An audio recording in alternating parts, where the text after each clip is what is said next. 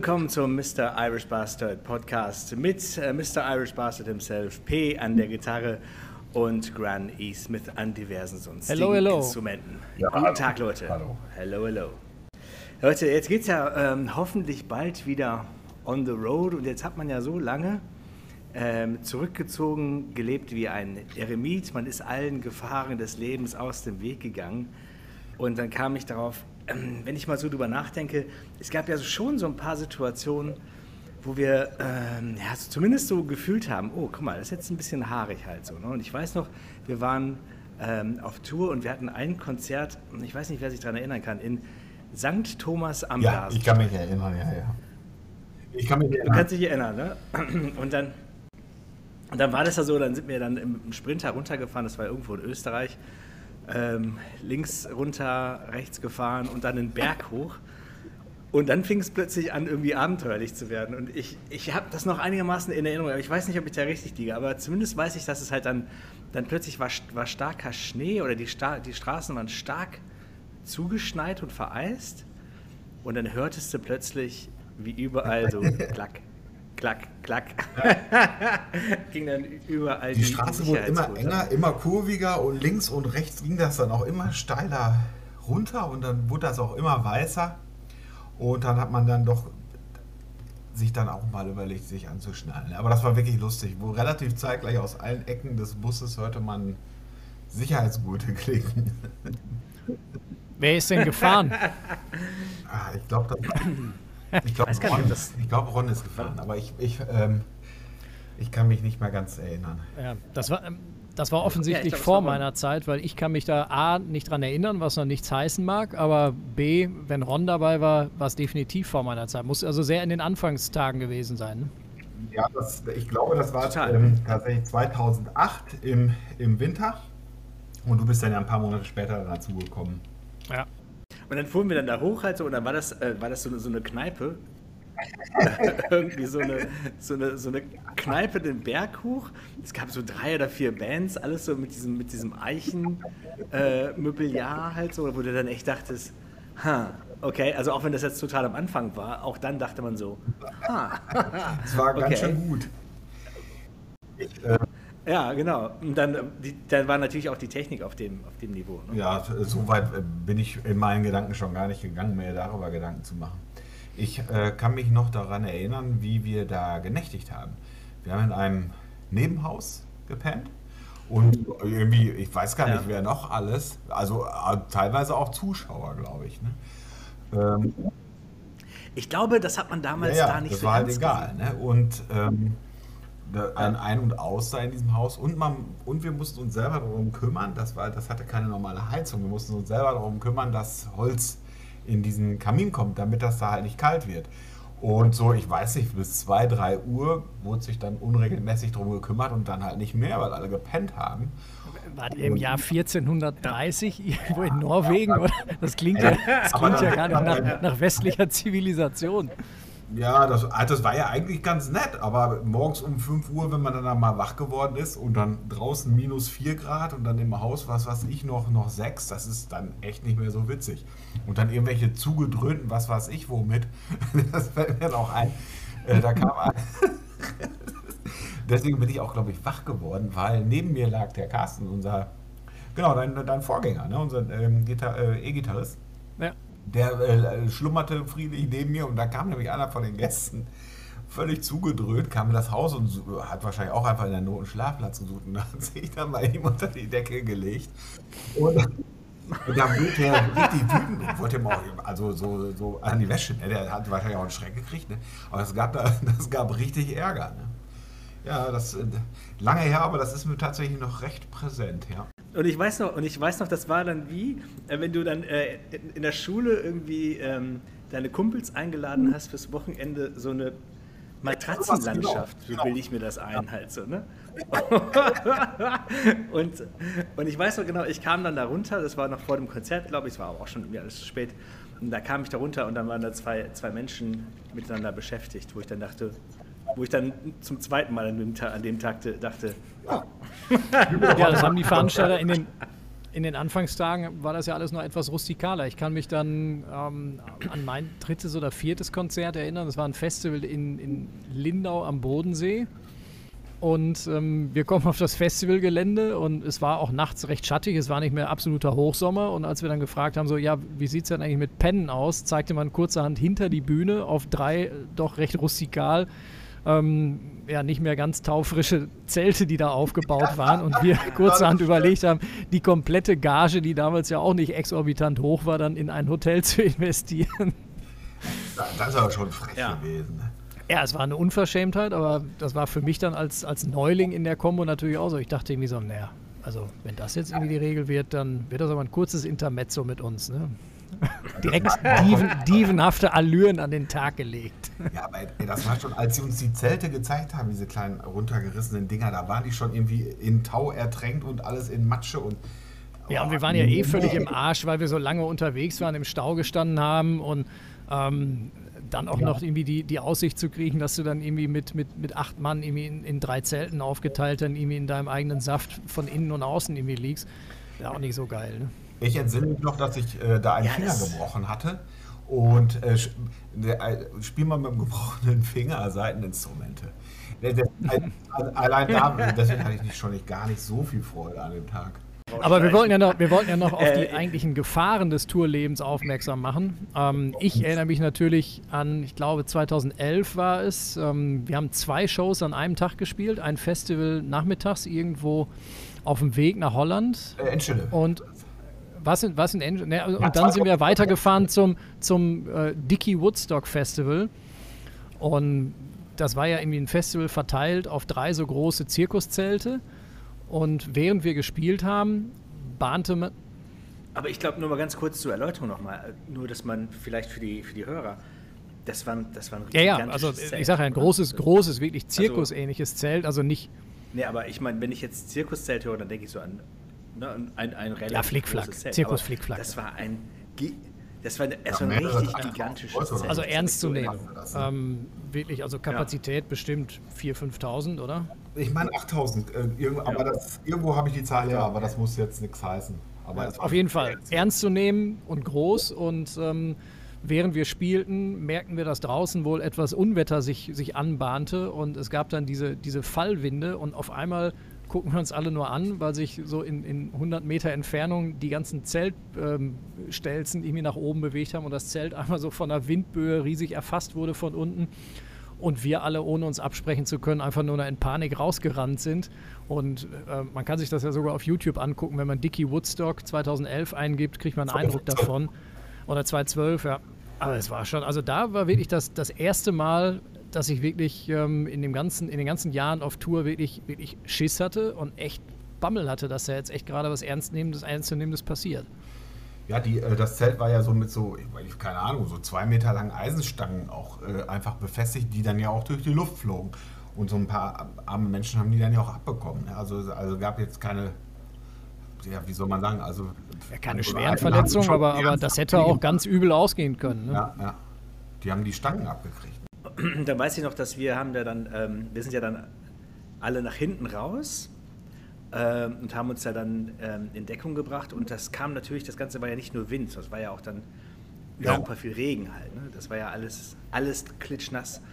Und dann hatten wir ja unsere Merchandise-Boxen und dann haben wir die Dinger einfach aufgemacht und dann konnte sich jeder halt ein Shirt nehmen, der nass geworden ist. Ja, da, äh, da sind dann viele Eltern, äh, glaube ich, die dann für ihre Kinder dann Shirts auch geholt haben und so. Ne? Ja.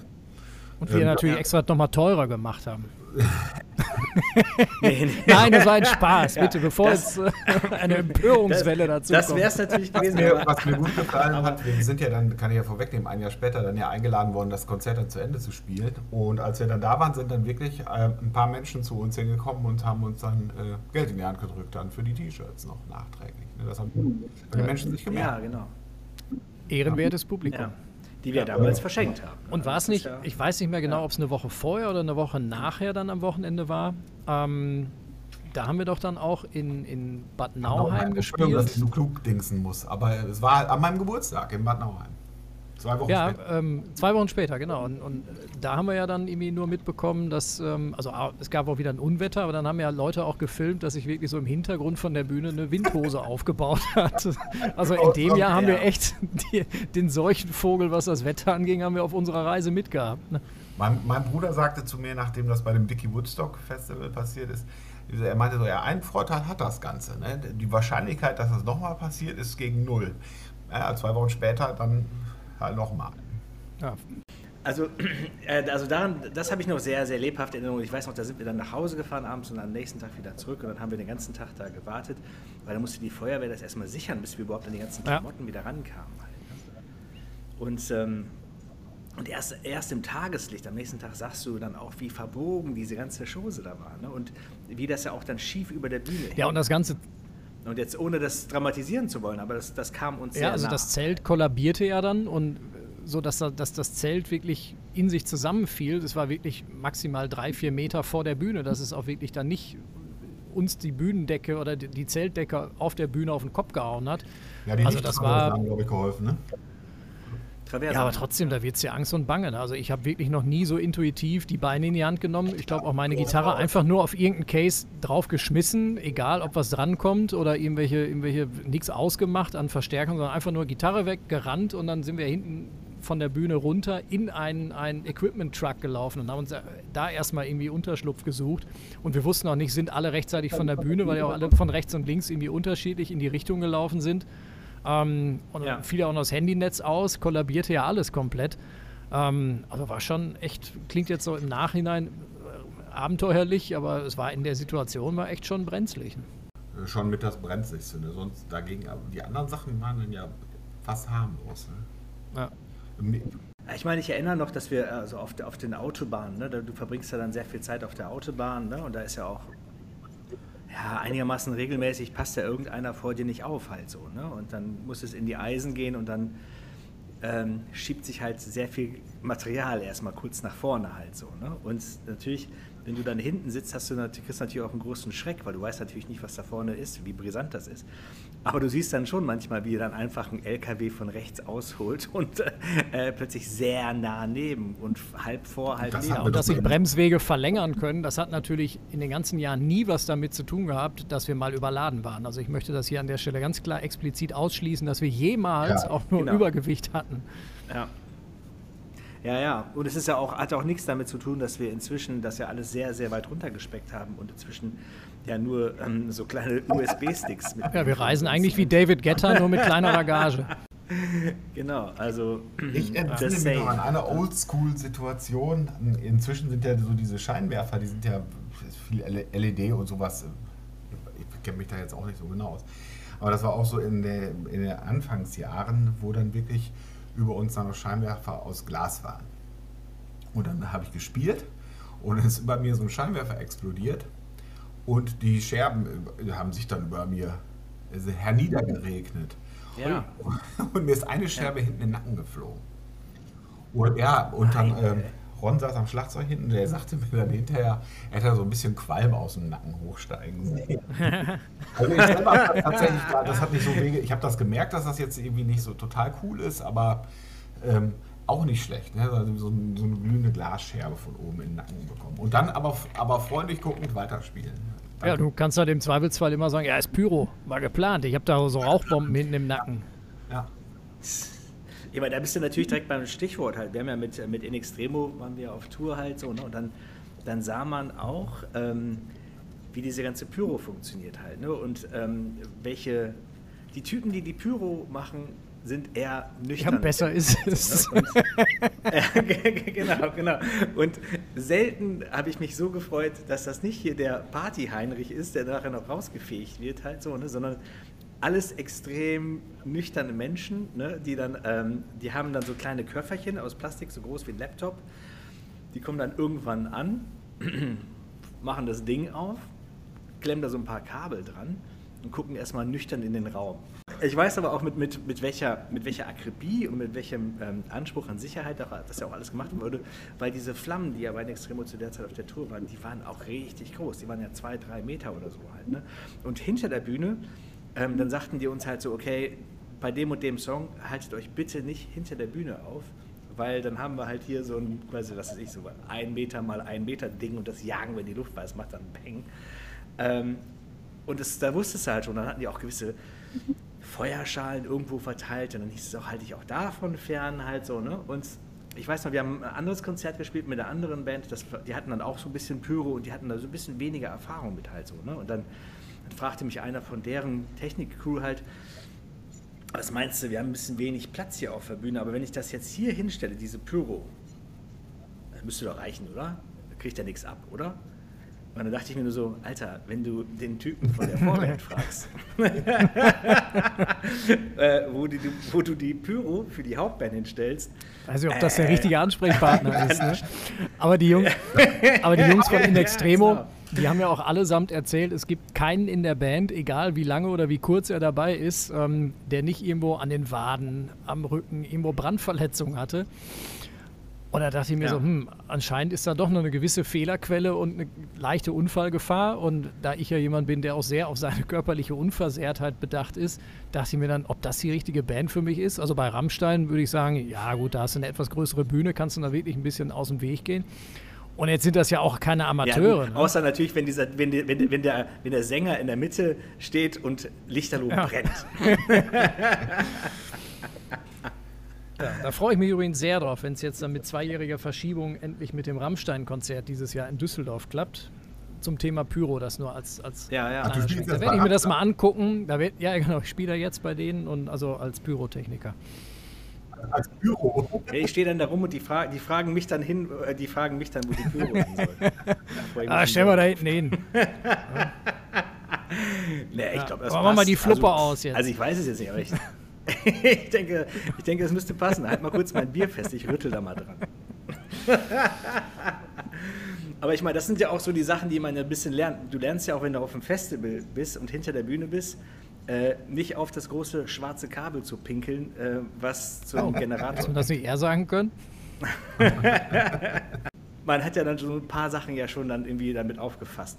Aber ich muss sagen, also bei den Reisen fühlte ich mich eigentlich immer sicher, außer in China. in China war es ja immer so, wenn wir, in, wenn wir ins Taxi gestiegen sind und wir waren in irgendeiner Stadt und da hatten wir dann halt die Taxifahrer irgendwie zwei Tage lang oder sowas, ne? Und einer ist immer so geheizt. Ey, das war. Ja, aber als wir das noch nicht kannten, war es halt das Problem, wir sind halt mit unserer deutschen Autofahrermentalität da reingegangen. Und die sagt natürlich, alle aus dem Weg, wenn ich komme, habt ihr Platz zu machen. Ähm, was natürlich in Deutschland nicht funktioniert, aber da halt schon. Die hupen halt wie, wie die Geisteskranken.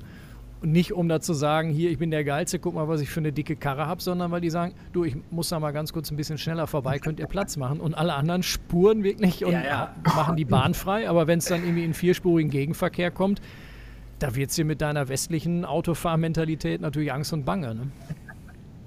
Nee, da wird es dir Angst und Bange, wenn du noch einigermaßen Compos Mentis bist. Also wenn du einigermaßen ja, bei klarem schon Verstand kollabiert bist, bist. Und der, der Taxifahrer ähm, überholt den Stau im Gegenverkehr.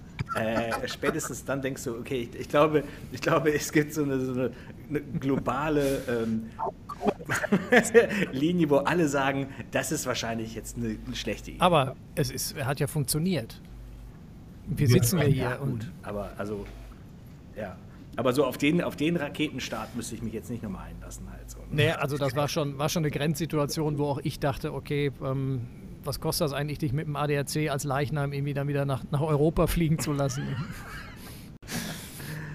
Aber ich meine, also abgesehen davon, ich weiß, und wir sind ja auch viel geflogen, ähm, das fand ich halt immer super, weil wir hatten ja, ich glaube, ähm, wir sind ja mit der A380 geflogen und sowas nach China und sowas, und das war ja immer das war ja immer ein Erlebnis halt so. Dann saß du halt so die Turbine von dem Ding, das ist ja so groß wie ein Bus und da hast du halt schon echt viel erlebt. Ne? Oder die Hotels, die wir dann hatten, irgendwie so, weiß nicht, gefühlt Skyscraper, wo man aus dem Fenster guckte halt so, ne? Also in, in China wiederum oder so, das war schon, oder in Japan, das war schon natürlich alles immer sehr, sehr geil. Und ich hoffe natürlich, dass es bald ja, wieder losgehen kann halt. Ne? Ja, ich scharre auch mit den Hufen, nicht nur für die, für die regional, lokalen Shows, sondern auch gerade für diese, für das Salz in der Suppe, die besonderen Tourneen dann wieder nach, nach zu ferneren Zielen. Ja, das stimmt. Naja, und ähm, was ich mir gedacht habe, jetzt wo man ja so, so oft zu Hause ist, aber zunehmend weniger, hoffe ich bald, ähm, kam ich auf die Idee, was wäre das Fantasy Dinner? Welche Gäste würdet ihr zu eurem perfekten Fantasy Dinner einladen? Äh, nicht erlaubt sind Led Zeppelin, Stones. Dann lasse ich es ausfallen, ist ja auch nicht schlimm. Die üblichen Verdächtigen. Nein, ich würde also von, von diesen Bands würde ich wahrscheinlich keinen einladen, weil die saufen mir eher alles weg. Und hinterlassen natürlich einen riesen ja, Saustall. Genau. Also ich glaube, du brauchst auf jeden Fall bei, bei so einem Fantasy-Dinner brauchst du auf jeden Fall ein Dispo. Ja. Von irgendeiner Couleur. Also einfach nur, einfach mal so, ja, okay, den haben wir halt jetzt eingeladen. Der hat jetzt natürlich ein paar hunderttausend Leute auf dem Gewissen.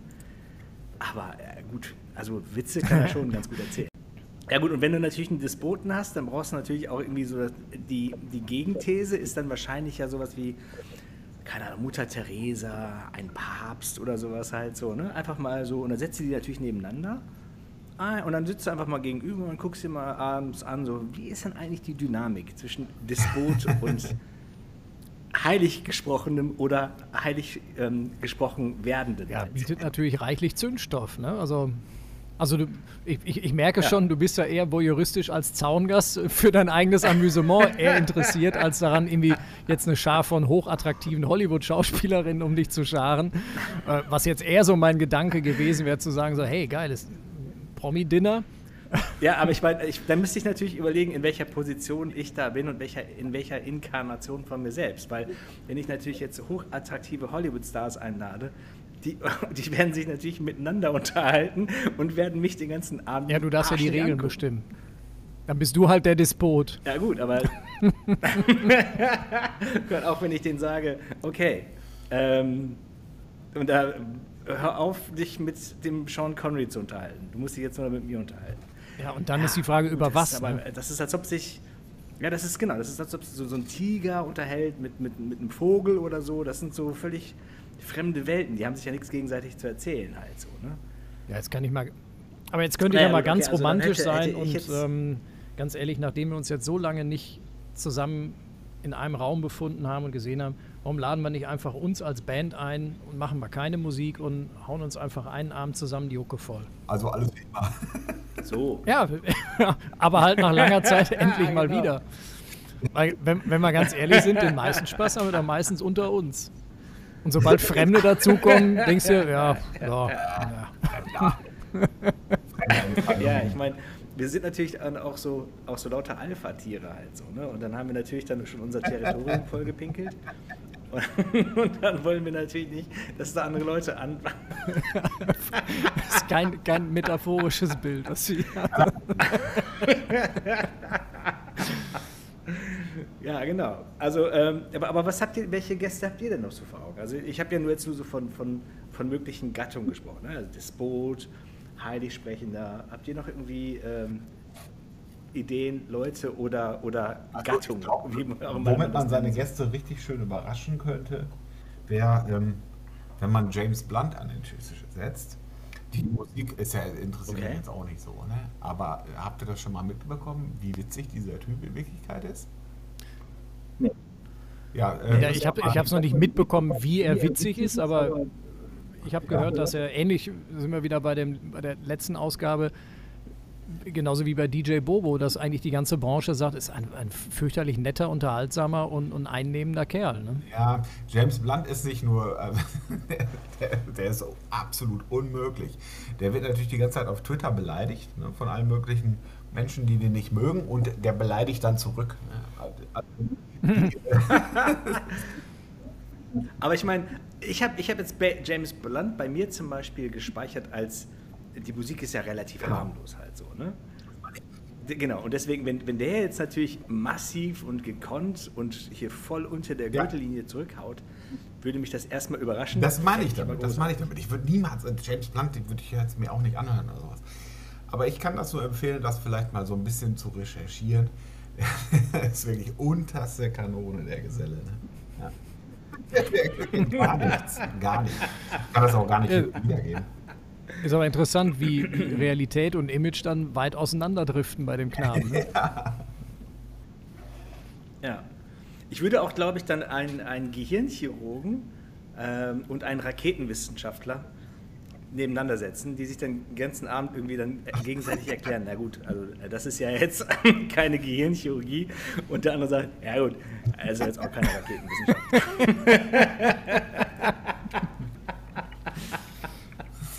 Ja, oder dann hast du natürlich auch jemanden sowieso, also jemand, der dir geistig total überlegen ist, so Einstein zum Beispiel. Wer soll das denn sein? genau, genau. Und dann äh, spielst du dann irgendwie, keine Ahnung, Trivial Pursuit mit Einstein. ja, wenn du die, äh, die, die zweiten 1990-Edition nimmst, warum nicht? Ne? Warum ja, nicht, gut, ne? stimmt, genau. Ja, Wollen wir ja, doch mal genau. sehen, ja.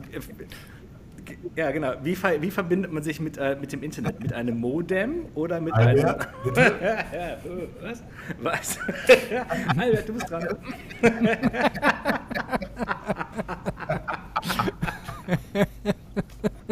Wer hat die meisten Follower? Albert,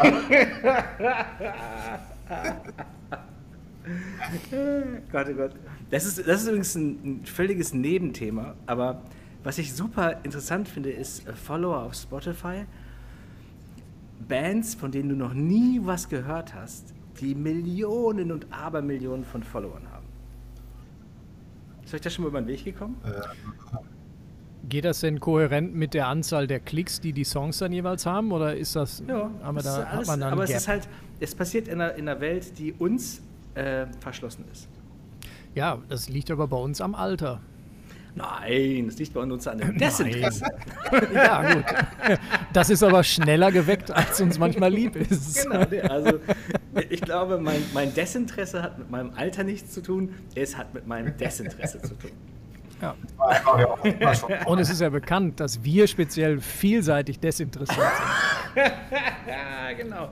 Also es gibt kaum eine Sache, die mich nicht interessiert. Also von daher, ähm, genau. Okay, letzter Satz. Du meinst, dann die dich nicht- nicht interessiert, nicht, ja, es fehlte ein nicht, genau. Ich brauche da ein doppeltes Negativ. Letzter, letzter Kandidat jeweils für unsere Fantasy Dinner Party. Ähm, P, wer ist dein Gast?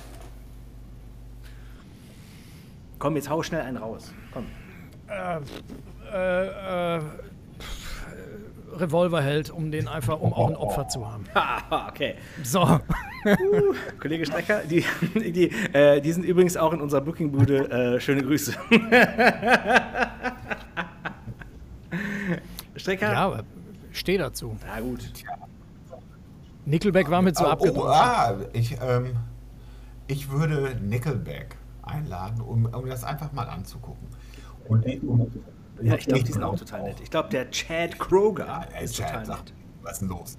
Ja, da, da habe ich schon wieder keinen Bock drauf, weil ich wirklich, da schließt sich das wieder, ich habe Angst, dass sie geil drauf sind und nett sind. Ich glaube, also als, um es abzuschließen, ich würde für eine Stunde Ricky Gervais einladen. Oh ja. Wir ne- genau. Aber, aber, glaub, äh, aber seinen alten Kollegen aber auch bitte noch dazu, ne? Steve Merchant. Ja, ja, ja, ja. Also, Ja, ja.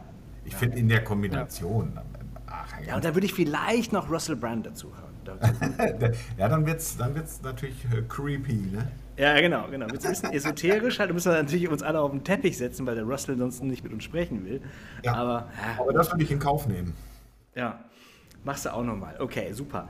So, und dank dem Wunderwerk Technik sind wir jetzt hier am zweiten Abend für diese Aufnahme zusammen. Ähm, und zwar ist nämlich dann irgendwas passiert. Äh, irgendwelche Gremlins haben sich eingeschaltet und heimlich unser System ausgeschaltet. Deswegen finden wir uns heute wieder zusammen äh, hier mit äh, hoffentlich äh, ähnlicher Tonqualität wie gestern. Aber ja, gut, wir lernen ja noch halt. Ne? Ähm, Aber es ist eigentlich schade, weil wir haben ja gestern, ab da fing es ja eigentlich an, erst so richtig spannend zu werden über das, was wir gesprochen haben. Und es waren eigentlich zwei Stunden ein Feuerwerk der Pointen und der Anekdoten, die eigentlich ja Grimme-Preis verdächtig Ja, waren, oder, aus meiner oder Sicht. das Programm hat so einen FSK-Filter und löscht das von vornherein. Bleibt alles da drauf. ja, das sind, ich meine, das Oder- sind, ja. Um, um den Brückenschlag zu dem Thema, was wir angeschnitten haben, zu machen, aus dem Jenseits haben sich nämlich, wir haben über das Thema Verschwörungstheorien, ob Paul McCartney nicht eigentlich tot ist und Elvis, ob der nicht doch noch lebt, gesprochen. Und wahrscheinlich haben die sich aus dem Jenseits hier eingeklinkt und das Ganze sabotiert. Und wir versuchen jetzt trotzdem nochmal aus der Twilight Zone ein Signal zu Aber senden. welcher von beiden? Ja, ja. Also wenn es jetzt rechtlich sicher wäre, könnte man ja sagen, äh, er wüsste ich, mit wem, mit welchem Provider er sich dann eingewählt hat aus dem Jenseits, weil es wahrscheinlich auch genauso lange gedauert hat, wie Nee, ich das- das mache. Das Aber, Fass machen wir nicht auf. ja, das, das, das Fass lassen wir mal auf und das Legal-Team lassen wir mal ein bisschen entspannt weiterschlummern. Genau, wir waren also ähm, äh, dahin gekommen, sag mal, wenn Elvis äh, noch lebt, ist Paul McCartney dann tot. Das sind diese zwei spannenden äh, Verschwörungstheorien. Die eine hatte ich gar nicht so richtig auf dem Schirm, und zwar ist das ja mit Paul McCartney. Ähm, 66 oder 67 war das Gerücht, er wäre in einem Autounfall ums Leben gekommen. Die Beatles haben ihn mit einem Lookalike ausgetauscht, haben diesem Lookalike beigebracht, wie man Paul McCartney ist, wie man Bass spielt äh, und wie man dann so singt wie Paul McCartney. Ich meine, finde ich ja super, dass sie jemanden gefunden haben, der, na gut, nicht nur so aussah, Das gleiche Alter hat, im gleichen das gleiche Alter, die gleiche Statur, die gleiche Und Linkshänder ist. Linkshänder, Bass spielt, singen kann. Und bei dem, bei dem Slang muss der ja auch aus dem Großraum Liverpool kommen, weil Ja. den schaffst du dir ja auch nicht so von heute auf morgen mal eben. Und dann ja auch die gleiche Stimme Ja. haben beim Singen. Das ist ja, Genau. Ja. Und wer ist der Typ, der sich seit Jahrzehnten als Paul McCartney ausgibt, wirklich? genau. Genau. Ist es eigentlich Elvis? Ach so. Und, Mhm. Merkst du was? Hast genau, du Elvis und genau. Paul McCartney schon mal auf einem Foto gesehen? Ja. Und danach wurde Paul McCartney, der falsche Paul McCartney, im Garten von Paul McCartney gesehen, wie der da auf und ab lief, nachdem er ja schon tot gewesen sein soll und ausgetauscht wurde. Ja, da sind natürlich viele Sachen, die zusammenkommen, wo man natürlich dann sagen muss, ja, gut, da stimmt irgendwas nicht. Ja, oder, oder man muss sagen, da stimmt doch irgendwas von. genau. Aber es gab halt so Das kann doch nicht mit unrechten Dingen zugehen. Aber es gab halt, ich meine, was Clickbait heute ist, natürlich war damals ja auch so Auflage, Auflage, Auflage. Und dann hat man das ähm, ein, zwei Jahre noch ein bisschen zelebriert, glaube ich, wenn ich das richtig gelesen habe. Und ja, dann hat man es auch irgendwie sein lassen halt. Ne? Und ich glaube, die Geschichte mit Elvis, die hält sich ein bisschen hartnäckiger. Und auch da wusste ich nicht, dass das Gerücht ist, die Theorie ist, der hatte äh, mit dem FBI zusammengearbeitet, irgendwie gegen die Mafia, der sollte umgebracht werden. Und dann ist er dem halt zuvorgekommen, indem er seinen eigenen Tod gestellt hat. Ja, das ist auch sehr naheliegend einfach. Ne? Warum? Aber dass Elvis mit der Mafia zu tun hatte oder dass überhaupt jemand aus der Musikbranche mit der Mafia zu tun hätte, ha, da wird sich aber Frank, Frank Sinatra vor Lachen aber kaputt lachen. genau. genau. Und ich meine, da, da liegt es natürlich auch nahe, dass wenn Elvis, wahrscheinlich auch kein uneitler Mann, sich überlegt, wie scheide ich am besten aus dem Leben? Ich denke, ich mache das auf dem Klo. Wenn ich mir aber die letzten Aufnahmen, die man so in der Öffentlichkeit von Elvis gesehen hat, ähm, nochmal angucke, dann würde ich aber sagen, so eitel war er dann aber doch nicht, Ja, gut, ich meine, äh, der war natürlich dann auch, ähm, durch. ja, ne, wie das halt so ist. Dann hast du natürlich dann die Drogen genommen, du hast den Alkohol getrunken und dann hast du natürlich auch noch an einem Tag vielleicht mal beides genommen Ich glaube, und das das nochmal ordentlich durchmischt. Diese Erdnuss, Butter, Marmelade, Bananen, frittierten Sandwiches, oder? Das findet man im, also hier kleiner Rezepttipp. Also ich weiß nicht, ob ich es auch bereit bin. Ich glaube, Toast, Ba- Bananenscheiben, Erdnussbutter und dann Marmelade. Äh, Achtung, vielleicht Fake News. Und das Ganze dann in der Pfanne braten. Ich glaube, wenn man das Mhm. Und- macht, dann sieht man dann auch irgendwann so aus.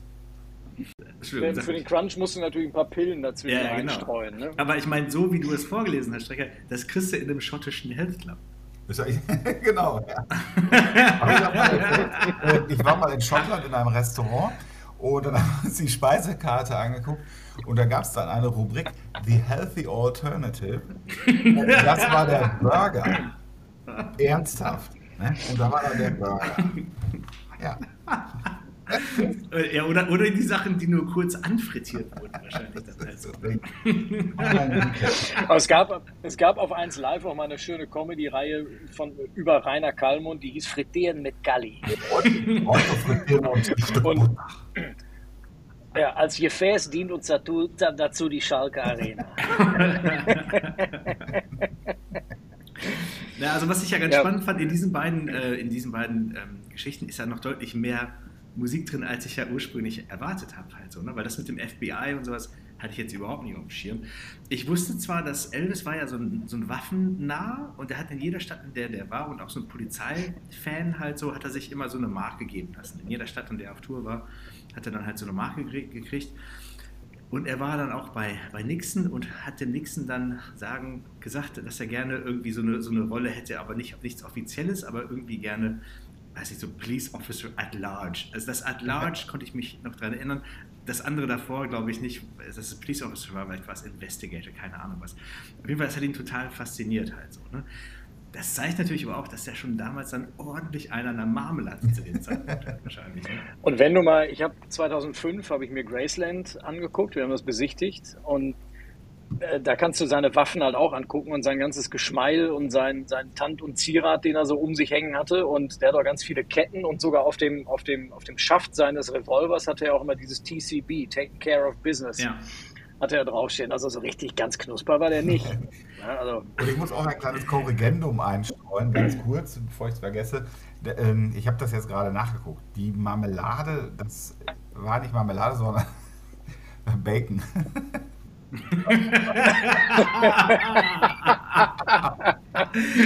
ja, also, was er dann unter, unter The Vegetarian Alternative wahrscheinlich dann gestanden hat. ja, für weitere Fitnessrezepte klickt unten bitte den Link und folgt, und folgt uns auf Instagram. in dem Fall, obwohl in dem Fall wäre es ja Kilogramm. Ah. oh. oh. Super, ja, okay. Ihr Lieben, ich sag bis mal. Bis nächste Woche. Ja, Dankeschön fürs Zuhören. Bis nächste Woche. Macht es gut und wir freuen uns auf euch. Bis dahin. Tschüss.